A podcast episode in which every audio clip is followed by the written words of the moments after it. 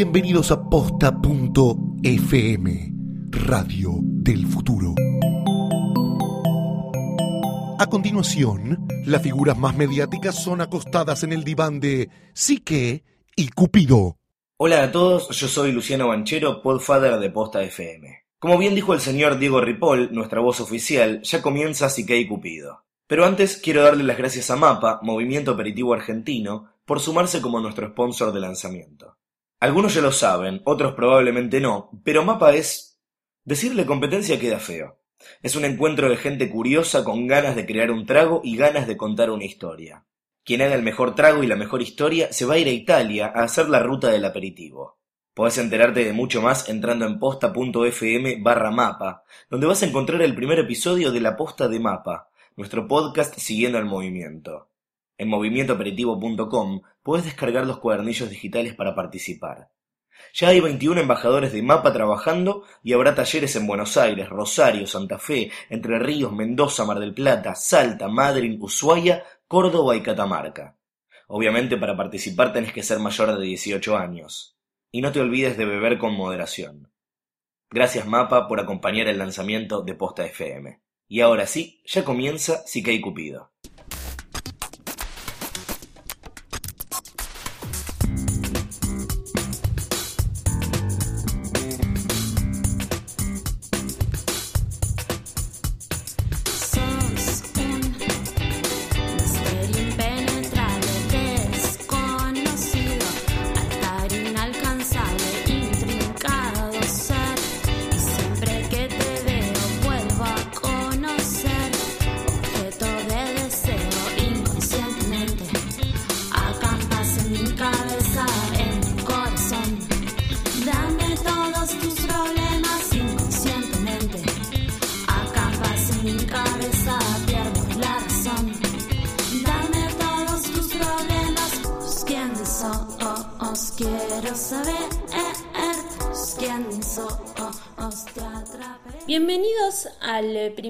Episodio de Psique y Cupido, eh, un espacio, un podcast de psicología y cultura popular. Eh, en este espacio analizaremos a una celebridad inalcanzable y misteriosa o quizás hasta un personaje ficcional y también haremos una suerte de consultorio sentimental porque todos tenemos problemitas amorosos, eh, sociales, morales. Eh, entonces este será un espacio abierto y aquí estaremos eh, para ayudar. Pueden escribirnos a psique y cupido arroba fm como la radio, sí que se escribe eh, P, S, I, Q, U, E. Eh, yo soy eh, Mercedes Monserrat, arroba Omecha, está conmigo el licenciado Gustavo Casals. Hola, ¿qué tal Mecha? ¿Cómo estás? Muy bien, Gus, gracias por acompañarnos. No, un gusto estar acá. Eh, como les decía Mecha, bueno, la idea es mechar un poco, como decía Mecha, Mechar, vamos mechar. a mechar. Eh, si ustedes se preguntan licenciado en qué, yo soy licenciado en psicología, mi preparación es clínica, me interesan los temas especialmente de género, de diversidad sexual, pero bueno, uno está preparado un poco para cualquier cosa. Para todo, por si viene el diluvio. Exactamente, y la idea que se nos ocurrió con, con Mecha fue, bueno, mezclar estos temas que nos interesan, ¿no? Que son un poco, eh, no solo las celebridades, sino también la- los personajes de ficción que a veces son intrigantes o misteriosos, y tratar de ver qué hay más allá de la superficie, ¿no? Tratar de, escarbar un poquitito más y ver qué es lo, lo que se puede hacer. Y bueno, esa es la idea, hoy estamos empezando. Eh, escríbanos, ahora al, al final vamos a hacer un poquitito, mostrarles cuál es la idea de formato que tenemos, pero primero vamos a lo que nos inspiró realmente, ¿no? Bueno, eh, es claro, hay un halo de, misterio que nos interesa develar eh, de la preciosura afroamericana Beyoncé, cantante, bailarina, eh, ¿por qué no actriz? Porque también ha estado en, algunos films. eh, también conocida como Queen Bee, la señora Carter, con muchísimos nombres. básicamente un mujerón. Eh, Un mujerón, pero un mujerón, aclaremos, un mujerón en, en el buen sentido, ¿no? Porque aparte Sí. de ser una mujer imponente, Mm. eh, es un mujerón, y acá lo estamos utilizando en el sentido de que es una mujer de una imagen muy fuerte, se presenta como una mujer fuerte. Sí. Que me parece que es clave a todo lo que vamos a decir, ¿no? Este, y bueno, es, además de con los pantalones como tan puestos y con muchas armas tomar, se presenta eh, como una suerte de feminista pop, podríamos decirlo, una- un nuevo halo, halo, ¿no? También haciendo referencia a sus canciones de feminismo pop. Sí, es interesante en realidad esto que Mecha menciona como feminismo pop, lo podemos entender como, como una ramificación más de lo que se llama el feminismo de la tercera ola. El feminismo de la tercera ola es este que no tiene, no tiene miedo a expresar su sexualidad. Es decir, son mujeres que en general han optado no solo por eh, no, no ocultar lo sexual, sino además, si lo pueden utilizar eh, para alcanzar algún objetivo, conscientemente eh, utilizarlo también. Y podemos decir que esta especie de feminismo pop tiene esto porque, bueno, de hecho, Beyoncé es ante todo una mujer muy sexualizada y gran parte Sí. de lo que ella hace tiene que ver con esta presentación de, de mujer que se lleva el mundo por delante con su actitud, pero también con su sexualidad, ¿no? Sí, eh, muy sensual, eh, muestra mucho eh, partes de su vida sexual con su marido y de su vida también amorosa con su marido y forma parte también de una corriente de, de- de chicas que están ahora en la cultura pop eh, mostrándose eh, con poder femenino, pero también eh, relacionando su sexualidad y utilizando su sexualidad de, Sí, de hay esta que, ver, manera. hay que ver cuáles de estas chicas utilizan su sexualidad eh, de manera consciente, digamos, y Sí. cuáles son un poco una víctima de su sexualidad. Me parece que si hacemos el arbolito genealógico, Mm. eh, la precursora claramente acá es Madonna. ¿no? Claro. Que como persona, cuando hablamos de feminismo de la tercera ola, obviamente sin meternos en, hacer teoría, Sí. ni mucho menos, pero piensen como figura icónica en la figura de Madonna, ¿no? Una mujer que nunca, eh, nunca se privó de expresar su sexualidad y por otro lado nadie tiene ninguna duda de que es una mujer fuerte y que ha alcanzado lo que, lo que quiso con, con su poder que incluya su sexualidad. Claro. ¿no? Es, es esa la, la imagen de donde viene, digamos. Y bueno, de alguna manera siempre luchando por sus derechos como, como mujer eh, y por su lugarcito, lugarote en el mundo y el lugar de todas nosotras en el mundo. Nada más y nada menos. Casada con, con Jay-Z, eh, que bueno, es un eh, artista, productor muy popular en Estados Unidos, quizás un poco más en Estados Unidos que acá. No- Nosotros lo que Sí. sabemos de Jay-Z quizás es más acotado. Eh, cuando se habla un poco, y hoy vamos a estar hablando de- del equilibrio de poder de, de los Carter, eh, es cierto que en Estados Unidos él es por ahí tan o más importante que ella, mientras que en el resto del mundo la figura de ella es mucho más importante. Claro, de hecho tenemos la noción como si ella eh, tuviera las eh, tuviera más importancia que él y fuera la quien domina en, en esta relación. Claro, exactamente. Estamos hablando de lo que es una, eh, una power couple, ¿no? Una, una pareja poderosa. Y de hecho, hace poco estaba leyendo un artículo donde decían que era la pareja afroamericana más importante de los Estados Unidos que no esté en la Casa Blanca. Y sí, con muchísima razón. Y además es, eh, bueno, eh, Beyoncé es, eh, posee varias redes sociales, por supuesto.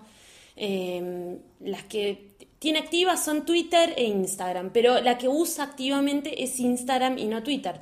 De hecho, durante mucho tiempo, no sé eh, si esto habrá cambiado, solamente había tuiteado una vez y tenía un, obviamente un millón, y más de un millón, eh, billón seguramente, de followers, pero Instagram es la red social por la cual ella se comunica. Entonces está utilizando una red social Sí, es una red social visual, ¿no? Claro. Es decir, en Instagram obviamente se puede poner, agregar un texto, pero eh, es claramente un medio visual y creo que, bueno, vamos a tener que volver sobre este tema porque, bueno, lo que caracteriza a los Carter también es que son muy visuales en, en varios aspectos, y no tan verbales. no tan verbales y justamente para ser una pareja tan expuesta de tan alto perfil, comentábamos este, fuera, fuera del aire con, con Mecha, eh, tienen un, un halo de, de misterio y de intriga que los rodea, ¿no? Es decir, eh, por un lado se muestran en todos lados, por otro lado es como si no supiéramos nada de ellos. Claro, nunca hay un statement,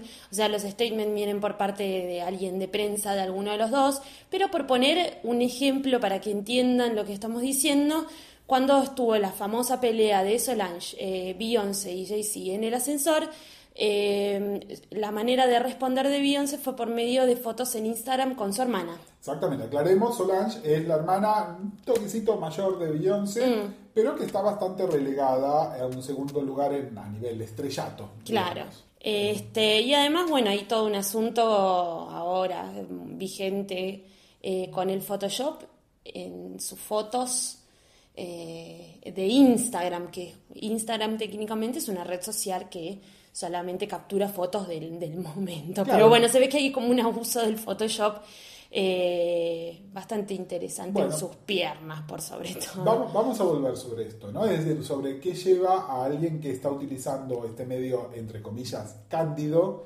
con un Photoshop de por medio, ¿no? Claro, y además de, de usar Instagram, eh, tanto Jay-Z como Beyoncé utilizan sus performances en vivo eh, para contar momentos especiales de su vida personal. Eh, tal es así que, por ejemplo, eh, su embarazo de, Blue Ivy lo anunció, si mal no recuerdo, en unos VMAs, en medio de una performance, abrió su saco y mostró su pancita embarazada.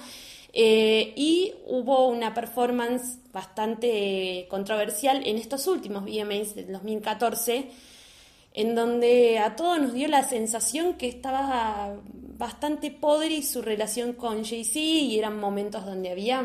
Sí, ¿no? que esto, Como- fíjense, esto es por ahí una lectura que estamos haciendo nosotros eh, de algo, obviamente que no tenemos demasiado fundamento para saber, Mm. pero piensen en lo siguiente, estamos hablando de dos de las personas más astutas a nivel de imagen pública y de, de la prensa que hay. De hecho, hay un rumor, que no es tan rumor, que es que eh, la gente de MTV... eh, le dio el Vanguard Award a Beyoncé, aparte de que se están quedando sin artistas para dárselo, Sí. eh, de alguna manera para asegurarse la presencia de Jay-Z, que como decíamos, en Estados Unidos automáticamente implica un cierto número de gente que lo estaría viendo. Claro, porque- un número de ahí. Y aparte que está anunciada, justamente estuvo anunciada su presencia durante semanas, pero estuvo al final del show, es muy Exacto. astuto todo. Todo muy astuto, pero fíjense, a pesar de que está todo este manejo, como decía Mecha, hay algo que se puede como entrever que apunta a un Camelot no está en el mejor de los estados. ¿no? Claro. A Como eh, Mercedes me decía, hay algo de tristeza. Hay algo de tristeza, yo noté algo de tristeza en su performance. Eh, Twitter, que es el, el medio por el cual fuimos comentando este evento eh, en su totalidad, eh, Twitter comentaba como que mal, no, no que mal se la ve de, de- de- de mal de cuerpo ni nada por el estilo, sino que triste se la ve y que triste la performance, había visuales de fondo de la familia entera, como que había una necesidad de mostrar que la familia seguía unida y que estos rumores de separación eran eh, pura cháchara, que no, no, no eran ciertos. No, bueno, me parece interesante que hablemos, hablemos de familia. y Cuando hablamos de familia no estamos hablando nada más de los Carter. Claro, sino de la familia también de la que viene ella. Exactamente, estamos hablando de los Knowles Carter. Eh, fíjense, Beyoncé es una mujer muy joven, con una carrera muy larga para Sí. lo joven que es. Quiere decir que empezó siendo prácticamente una nena. Mm. Eh, y nadie que empieza una carrera tan joven, empieza una carrera tan joven por elección propia nada más. Sí. Siempre hay detrás padres. Y de hecho, los padres de Beyoncé son gente muy conocida, son Matthew y Tina Knowles. Sí. Eh, Matthew eh, fue durante mucho tiempo el manager de Destiny's Child al principio de la carrera solista de Beyoncé. Y Tina era famosamente la diseñadora de los vestuarios de, de Destiny's Child. Sí, bastante controversiales y muy criticados. Este, inclusive se la ha acusado a Tina de haber favorecido a Beyoncé con este tipo de outfits siempre por tener el mejor. Sí, y, pero bueno, también había cosas que eran de dudoso gusto, ¿no? Como que las 13 o las 5, según qué momento de la carrera fueran, estuviesen vestidas casi iguales y cosas así. Es decir, estamos hablando de artistas que vendían millones de discos, que podían contratar al diseñador que quisieran y que... De todas maneras, claro, estaba siendo manejado por la madre. Exactamente. Entonces acá vamos a meternos en el análisis un poco más profundo y vamos Sí. a empezar con, con un descargo. Sí, Eh, la, psicología, la psicología, pero el psicoanálisis en particular, tiene un poco de mala prensa porque hay como una concepción popular que eh, siempre es, ah, bueno, los padres tienen la culpa de todo. Claro. Eh, yo acá hago como una especie de compromiso, vamos a tratar de ir más allá de el- del nivel de análisis, digamos, de, de- de programa de televisión de las 3 de la tarde. Eh, Pero en este caso, los Pero- padres de Beyoncé tenían la culpa. eh, digamos que en este caso en particular no se puede hablar de los Knowles si no se habla de Tina y de Matthew. Claro. Eh, y de nuevo, vuelvo a lo que estábamos diciendo antes. Alguien que empieza una carrera tan joven, ¿hasta qué punto es- está siguiendo su deseo y hasta qué punto está realizando el deseo de sus padres? Eh, pensemos un poquitito sobre esto, pensemos un poquitito sobre esos videos que se- si alguna vez vieron alguno de los documentales que hay sobre Beyoncé, hay, hay filmaciones en video de altísima calidad de Beyoncé a los 8 años, cantando con un micrófono, haciendo un cover de Whitney Houston o algo. Sí. El hecho de que esos videos existan y que esos videos se hayan difundido significa que ya había una expectativa de ella a los 8 años de que fuera de esta manera. Y vamos más para atrás. ¿Cómo se llama esta chica? Se llama Beyoncé. ¿Qué es? ¿Conocen alguna otra Beyoncé? No. No. Porque, bueno, es como una especie de creación afrancesada de la palabra beyond en inglés, que es más allá. El más allá, el futuro. El futuro, el más allá. Es decir, a esta chica se le dio una expectativa enorme. Era, ella era el futuro. Y fíjense, y, y enganchando también con, con algunas otras cosas que estábamos hablando, conocemos a su hermana, Giselle, también de nombre afra- afrancesado, pero que no se llama Next 11 o alguna cosa así. Y fíjense que su hermana se llama Solange, eh, Sí. no se llama eh, Next 11, Future 11 Nada. o lo que quieran. Es decir, claramente estos padres no pusieron la misma expectativa en una de las hermanas que en la otra. Sí. Es decir, había un imperativo muy fuerte detrás de Beyoncé de que tenía que ser una estrella, tenía que ser la mejor, tenía que ser Exitosa en lo que fuere. Exactamente. Eh, y esto es muy difícil, es una carga muy difícil de, de llevar y eh, me parece que es medio imposible hablar de eh, familias de artistas Mm. tan exitosos y sobre todo en Estados Unidos y sobre todo afroamericanos sin hablar de los Jackson. Sí. ¿no? Eh, me parece que eh, hay un, un tema muy parecido sobre la expectativa de que todos los hijos tenían que ser estrellas, de qué pasó después con los hijos que lograron ser estrellas y con los hijos que no lograron no. ser estrellas, incluso aquellos que lograron ser estrellas desde muy chicos, y el caso más concreto es el de Michael, Sí. que fueron personas que no quedaron eh, al 100% de sus capacidades, no artísticas, donde por ahí estaba al 150%, pero sus vidas personales Fueron son, en declive. Son un desastre, Claro. son claramente un desastre. Eh, y entonces, volvemos a esto, cuando tenemos a estos chicos, tenemos que pensar, ¿es el deseo de estos chicos o es el deseo de sus padres? Claro. Obviamente cualquier hijo es el producto del deseo de sus padres, pero una cosa es el deseo de hijo y otra cosa es el deseo de que el hijo cumpla ese, eso que no se Ese hizo. mandato, Ese mandato. familiar. Justo- justamente se trata, se trata de- del mandato. Y esto tiene algo positivo y tiene algo negativo también. Es decir, por un lado, que son las dos la misma cosa. Mm. Es, tenés que ser la número uno. Obviamente, si todos tuviésemos la, el mandato de ser el número uno, sería un mundo súper competitivo, pero Sí. nos iría bárbaro, ¿no? Sí. Pero por otro lado, es una piedrota que llevamos encima, es muy difícil, es cargar con algo muy, muy complicado eh, y que se maneja, y acá es donde lo quería traer, en el caso de Beyoncé, no solamente en tenés que ser la mejor cantante o la mejor bailarina, Sí.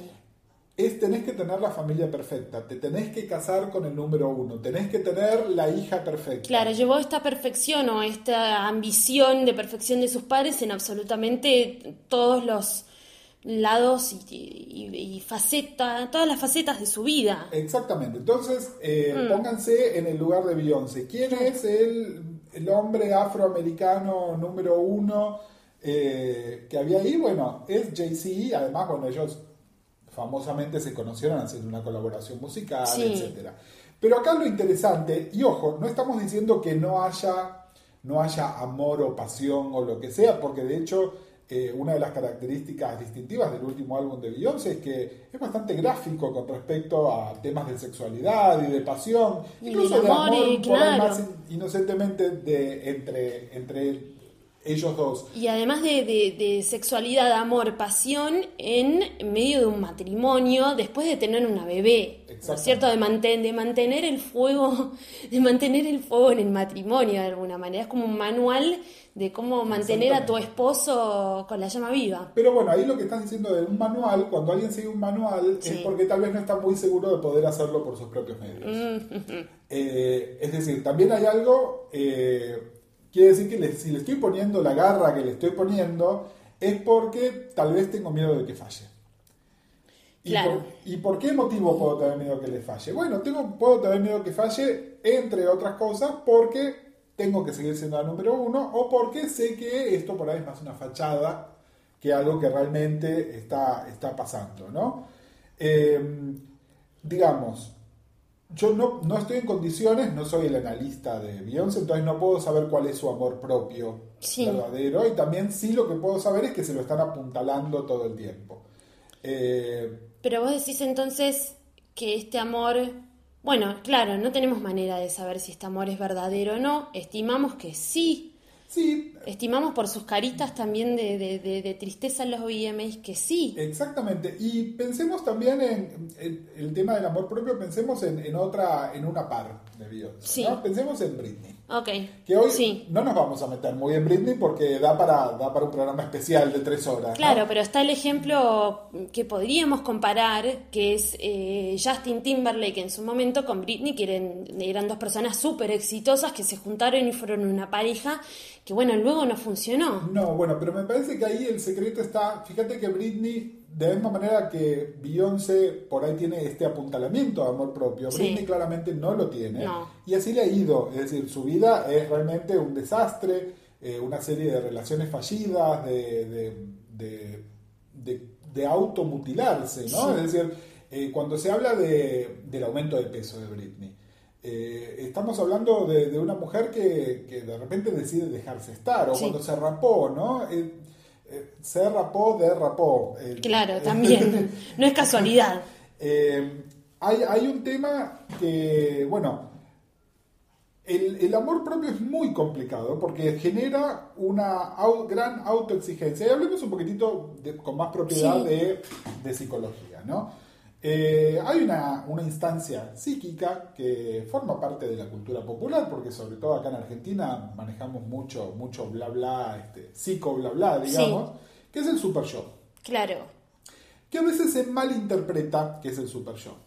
El super yo, eh, incluso el nombre que tiene es como positivo, ¿no? Es como... eh, Superhéroe, soy el claro. Yo que soy super. Y hay algo de eso que tiene que ver, tiene que ver con, eh, con el ideal, con Mm. lo que se quiere, pero también tengan en cuenta que el super yo es cruel, es probablemente la instancia psíquica más cruel.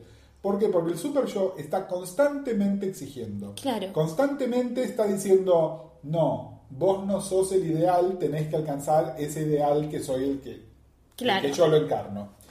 Eh, es muy complicado. De hecho, la base de la mayoría de las neurosis que, que todos de alguna manera en, distintas, en distintos grados sufrimos, tienen que ver por un conflicto entre el super yo y otra de las instancias psíquicas, que puede ser el yo o, o Claro. alguna otra. Y en este caso estamos hablando de un super yo que estaría creado por parte de sus padres, digamos, alimentado desde, desde la infancia. Bueno, es interesante esto que decís. Sí. Eh, en realidad no es que el de ella está creado por sus padres, Sí. el de todos. Eh, se dice, esto lo dijo Freud hace muchísimos años, el super yo es un precipitado de las imágenes de los Mm. padres. Es decir, cuando pasamos nuestras etapas del Edipo, no me voy a meter en esa conversación, pero lo que nos queda, lo que nos llevamos puesto, es como esta internalización de nuestros padres. Ahora, si la internalización es la de Matthew y Tina Knowles, y estamos en problemas. Claro, estamos teniendo un Estamos- super yo bastante eh, prendido fuego. Entonces, la pregunta que nos tenemos que hacer es, ¿cuánto de este deseo de ser la número uno, y ya no hablemos del deseo de Matthew y de Tina, sino Sí.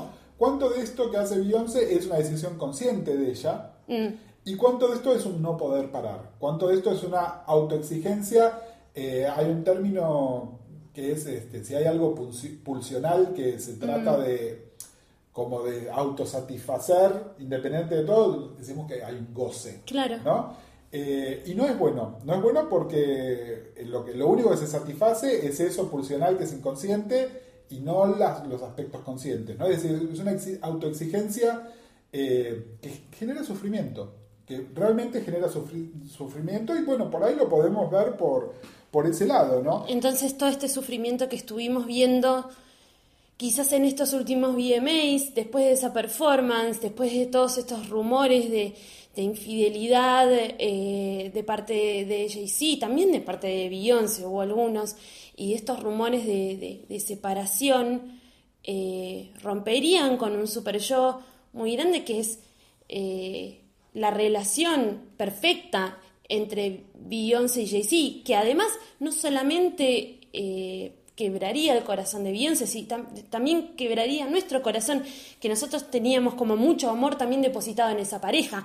Se vio mucho la Bueno, frase de realmente si esta ahí- pareja rompe, ahí- no existe más amor. Ahí está, recién hablábamos de la concepción, este, Claro, la concepción freudiana del super yo. sí, Eh, hay lecturas posteriores que se llaman post-freudianas, Sí. eh, concretamente la de Lacan, que habla de algo que es el gran otro, que tiene que ver con que todos estamos atravesados por el lenguaje y hay algo, hay una instancia que está afuera, que es justamente, tiene que ver con el lenguaje, que excede a todos los demás, donde de alguna manera los padres o las figuras paternas son los que mediatizan esto y producen esto, pero que está por afuera. sí. Estamos por afuera, estamos todos por afuera. Claro, o sea, no, es- no son solamente los papás de Beyoncé, también somos nosotros. ellos de alguna manera canalizaron algo, ojo, y otros temas que también tenemos que analizar y que exceden a nuestro entorno, que tenemos que ver cuáles son las presiones para, por ejemplo, una familia afroamericana de clase media, Claro. eh, para, para un, un matrimonio que tuvo dos hijas en una cultura sumamente machista, no sé, un montón de otras cosas. Pero ¿qué pasa por ahí? Ahora, hay cosas que uno puede controlar y hay cosas que uno no puede controlar. Es decir, Beyoncé puede seguir entrenando para ser la mejor bailarina, puede buscar las mejores canciones, pudo haberse casado con el número uno, puede tener una hija que ahora adora y que probablemente le esté haciendo lo mismo que le hicieron los padres a ella, pero hay Sí. cosas que están por fuera de tu control.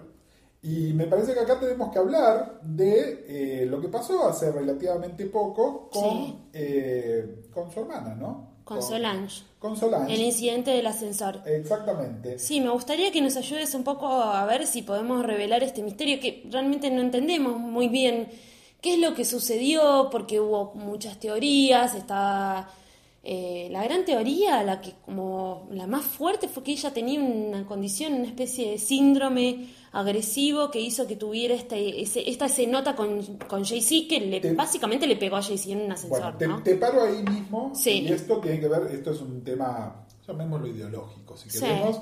Yo estoy totalmente en contra de eh, patologizar cualquier expresión eh, femenina que no sea la tradicional. Mm. Sí, Me parece Yo que, también. Me parece que es algo que es totalmente necesario. Si hablemos un poquitito de Solange. Sí. Como decíamos, Solange eh, no tuvo las expectativas que tuvo su hermana. Obviamente en, en algún momento cometió un error bastante grave que fue dedicarse a la música también, a la sombra de su Sí. hermana. Pero ella como que buscó expresarse de otras maneras. Y si lo- los que no la conocen, escuchen alguno de sus discos. Fíjense cómo se viste Solange. Es un, es un ícono de la moda, más que su hermana, ¿no? Es una tipa que está siempre a la vanguardia de alguna manera. Sí, aparte es como un poco más underground, no es tan mainstream como Beyoncé, parece un catálogo de Urban Outfitters, digamos, es- eh, sí, está yendo por otro lado a otro público. Y uno de los rumores que había de esta situación también hablaba, apuntaba a consumo de drogas y Mm. de otras cosas. Fíjense que de alguna manera lo que está haciendo eh, en, en este momento Solange es como salirse, es como querer eh, romper con eso que estaba ahí en el medio de la familia Knowles. Claro, con Y el- entonces- todo este mandato, digamos. Exactamente. Y, y si nos ponemos, y esta no es mi área de especialidad, pero es algo que creo que a cualquiera le puede llegar a ser familiar, si nos ponemos sistémicos y Mm. en lugar de analizar a la persona, analizamos a la persona en su contexto y analizamos a los Knowles Carter, podríamos decir que Solange es el síntoma. Ok, Solange es la que nos indica, Solange es el dolor, Solange Sí. es el sufrimiento, es la que nos indica que hay algo en esa perfección que tiene una rajadura. es la expresión de todo este pasaje doloroso, de alguna manera, y todas estas exigencias que fueron ejerciendo los padres en, en Beyoncé y seguramente un poco también en Solange, ¿podemos decir eso? Eh, sí, en, en- en todos, o, o justamente la falta de exigencia Claro. en Solange. Ok.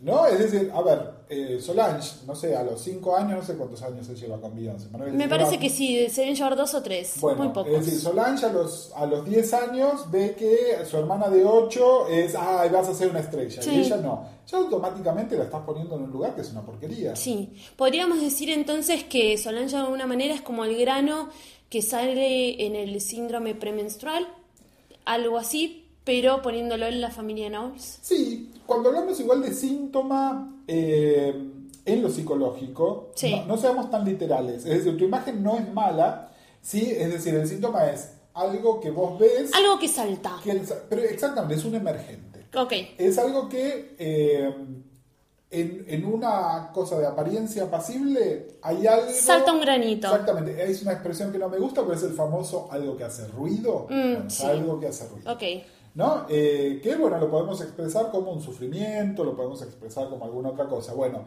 en el sistema familiar, la que hace ruido es Es Solange. Es, es decir, por ahí, más allá de que por ahí estamos sobreleyendo la cara triste de Beyoncé en la entrega de premios, pero no estamos sobreleyendo que... la reacción de Solange en el ascensor. Exactamente, exactamente. Claro, digamos, la reacción de, Solar, de Solange, eh, la reacción de Solange en el ascensor, eh, de alguna manera fue eh, un saquémonos las caretas. Exactamente. Esto está pasando. Que, que yo creo que además Solange probablemente lo hace todo el tiempo. Lo que pasa es que al ser tan públicos eh, su hermana y su cuñado, Sí. quedó sobreexpuesto de esa manera. En cámaras de vigilancia de un ascensor. Y fíjate cuál fue el, el control de daños que hizo Beyoncé. Lo que decías, empezó a publicar sus fotos en Instagram. Sí. Como aquí no ha sucedido nada. No pasó Acá nada, no todo pasó bien. Ahora, esas fotos, como vos bien lo decías, a su vez tienen un Photoshop encima. Sí, Bueno, encima. ¿Por qué alguien photoshopea esa foto? ¿Por qué alguien photoshopea cualquier foto además, no? Es para que no se vean las imperfecciones. Ah, ah, me estás matando. Es tan cierto. Entonces, obviamente ella no puede photoshopear a su hermana en la realidad. No, Pero, pero sí sus piernas. exactamente. Eh, y además, bueno, nada, aunque no se haya hecho las piernas, el, el mostrarse sonriente con su hermana es aquí no ha sucedido nada. Acá no pasa nada, está todo bien. Exactamente. Eh, el tema es, bueno, ¿qué pasa con Beyoncé de ahora en más? Eh, ¿Qué, ¿Cuál es el pronóstico? A ver, ¿va a seguir todo bien con Solange? ¿Va a seguir con Jay-Z? ¿Qué es lo que va a pasar? ¿Ella cómo va a poder afrontar eh, en su mente, en su alma, en su cuerpo, en su arte, en lo que se venga en su carrera, en el caso de que se separe eh, de Bueno. Jay-Z? Porque puede llegar a pasar. Está... puede llegar a pasar. eh, a ver, yo creo que tenemos que ir un poco más allá de su relación de pareja. De todas maneras, sí, es muy probable, sobre todo si estos rumores, infidelidades, estas cosas, tienen algo de cierto, ¿no? Eh, Beyoncé tiene una ventaja muy importante que es que en esa sociedad conyugal ella tiene tanto dinero como él, es decir, eh, Sí. ninguno de los dos se va a quedar en la calle. Ninguno depende del otro también. Exactamente. El tema es qué pasa con ella más allá de eso. Es, eh, decide, nada, estar sola con su hija, bien, eh, decide encontrarse un par, eh, o se busca otro Jay-Z, no sé, se mete con un Kanye, no sé. Eh, o hace la gran share y empieza a salir con un pibe que es un bartender de 20 años que claramente no es su par y la que maneja toda la situación Es ella, la gran Moria también. Exactamente, que, que nada, es, es, un poco, es un poco triste, habría que verlo. Y también está el tema de, a ver, qué tanto decide hacer con respecto a, bueno, qué tan pública quiere hacer su vida o no. Claro. Eh, en este momento ella podría ser, mencionamos a, a Kanye, ¿no? Eh, que está con una Kardashian y tiene un reality show, o lo, que es lo mismo que hizo Britney hace 10 años. Sí, sí, O- pero también va a ser un personaje a analizar porque eh, también no tomó, no tomó el rumbo de Britney, tomó un rumbo rarísimo que es, creo que es casi al revés de, de este caso. Bueno, Ah, pero entonces, ¿cuál es? Beyoncé, ¿prefiere quedarse en el ojo público o prefiere, no sé, ser Bárbara? ¿No? Que. que fíjense que tienen- Streisand, sí. que tienen mucho en común, eh, más allá de las diferencias obvias de edad Sí. y de estilo musical. Eh, son dos mujeres que vienen de una minoría étnica, eh, Bárbara judía, eh, Beyoncé Afroamericana. afroamericana, y ambas muy orgullosas de esto, en ningún Sí. momento tratando de, de minimizar el impacto. No, pero- sino, claro, remarcándolo. Claro, pero algo que tienen en común ambas también es que son mujeres de clase media. Sí, Eh, al contrario de los Jackson, los Knowles nunca fueron gente pobre y eso las pone también en una posición de, de control y de educación y de un montón de otras cosas que pueden manejar. Mm. Beyoncé podría elegir hacer la gran Bárbara, dejar que su arte hable por ella.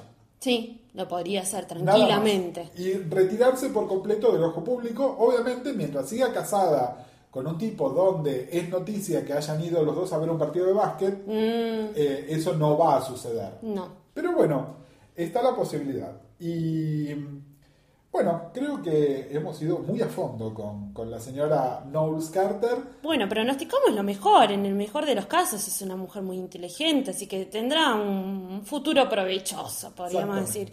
Pase lo que pase. Bueno, y acá hablando de, de Beyoncé, fíjense que hablamos, hablamos de afectos, hablamos de amor, hablamos de sexo, Sí. hablamos de amistad, de relaciones eh, fraternales.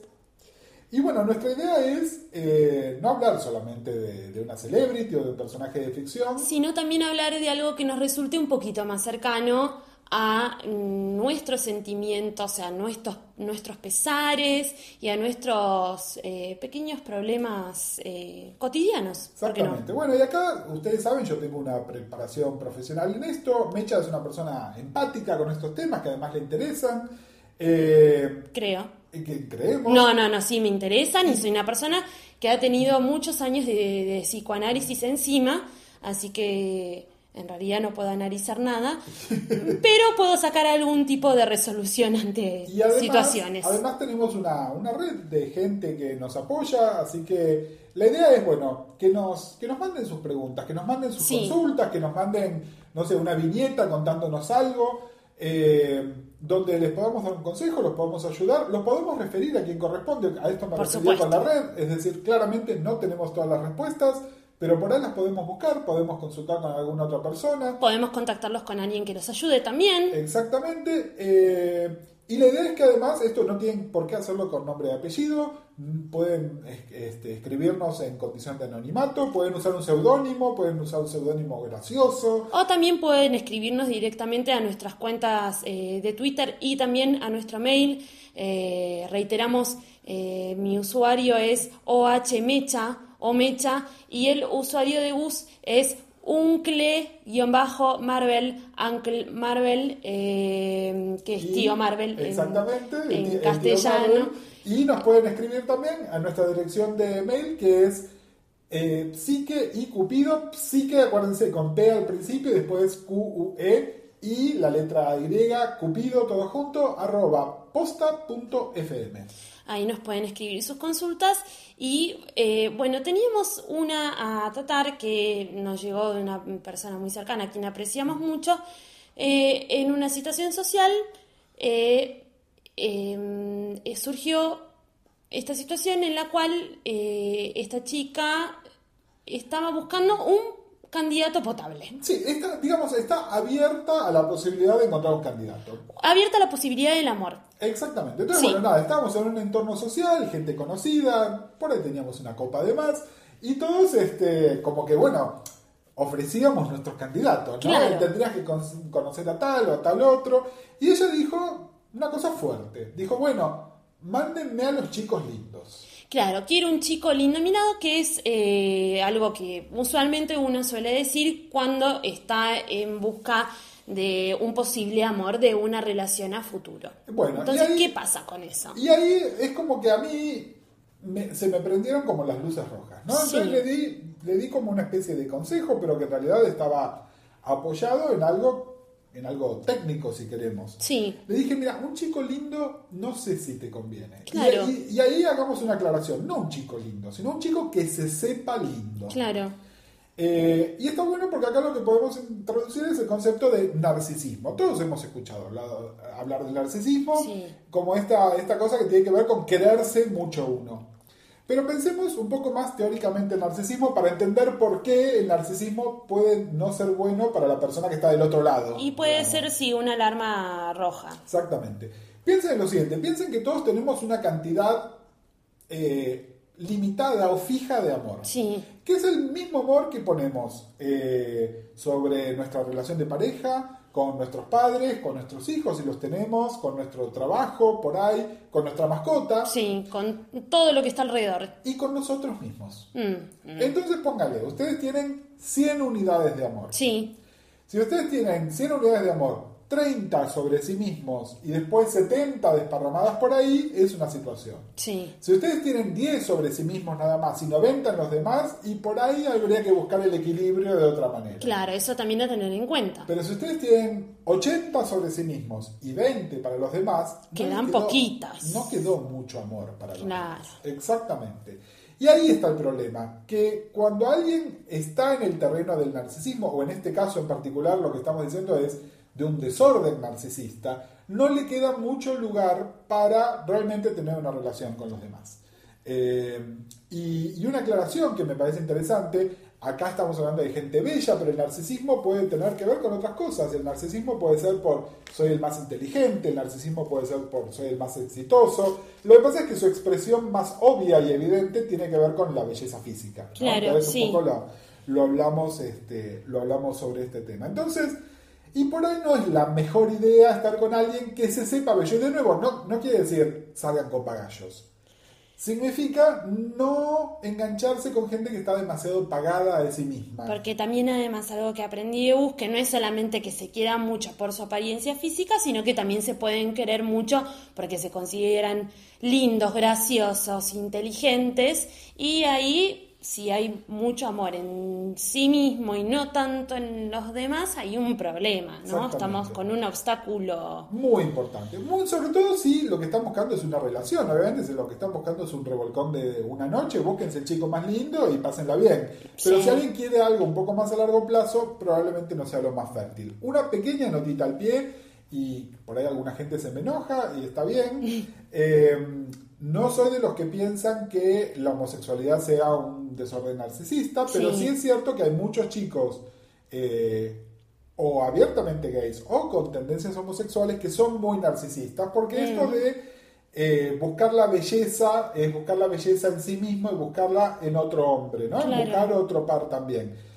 No estoy diciendo todos los chicos lindos son putos, no estoy diciendo todos los narcisistas son así. Lo que estoy diciendo es hay un elemento también Hay una chance. hay una chance y alguien que está tan pendiente de su apariencia física probablemente esté muy pendiente de la apariencia física de sus pares, no de la chica que está con ellos, sino de los demás. Y es como una pequeña lucecita roja. Eh, y, y a veces, si se encuentran con esto y dicen, bueno, pero es tan lindo, yo lo voy a cambiar. No, amiga. Eh, chicas y chicos, la gente cambia, obviamente, Sí, a lo largo del tiempo, de mucho tiempo, Sí. y porque quiere cambiar. La idea de que vamos a cambiar a alguien, not gonna happen. olvídense, no va a suceder, no lo hagan. eh, Es gastar pólvora en chimangos Exactamente. también. No se enganchen con el que creen que pueden perfeccionar, enganchense con el que les guste así como está. Tengan un amor, no una obra de caridad, chicos. Exactamente. Este, bueno, con esta reflexión creo que podemos cerrar este primer capítulo de Psique y Cupido. Esperamos ansiosamente vuestras eh, consultas y pueden contactarnos por todos los medios que se les ocurran. Somos personas eh, abiertamente accesibles eh, y bueno, los esperamos en la próxima. Gracias Gus Casals, arroba uncle-marvel por Gra- acompañarnos. Gracias a vos por, por tenerme acá, eh, Mercedes Monserrat, arroba o con H Necha. Me gusta que tengamos amor por nosotros mismos y también por los demás y nos presentemos mutuamente.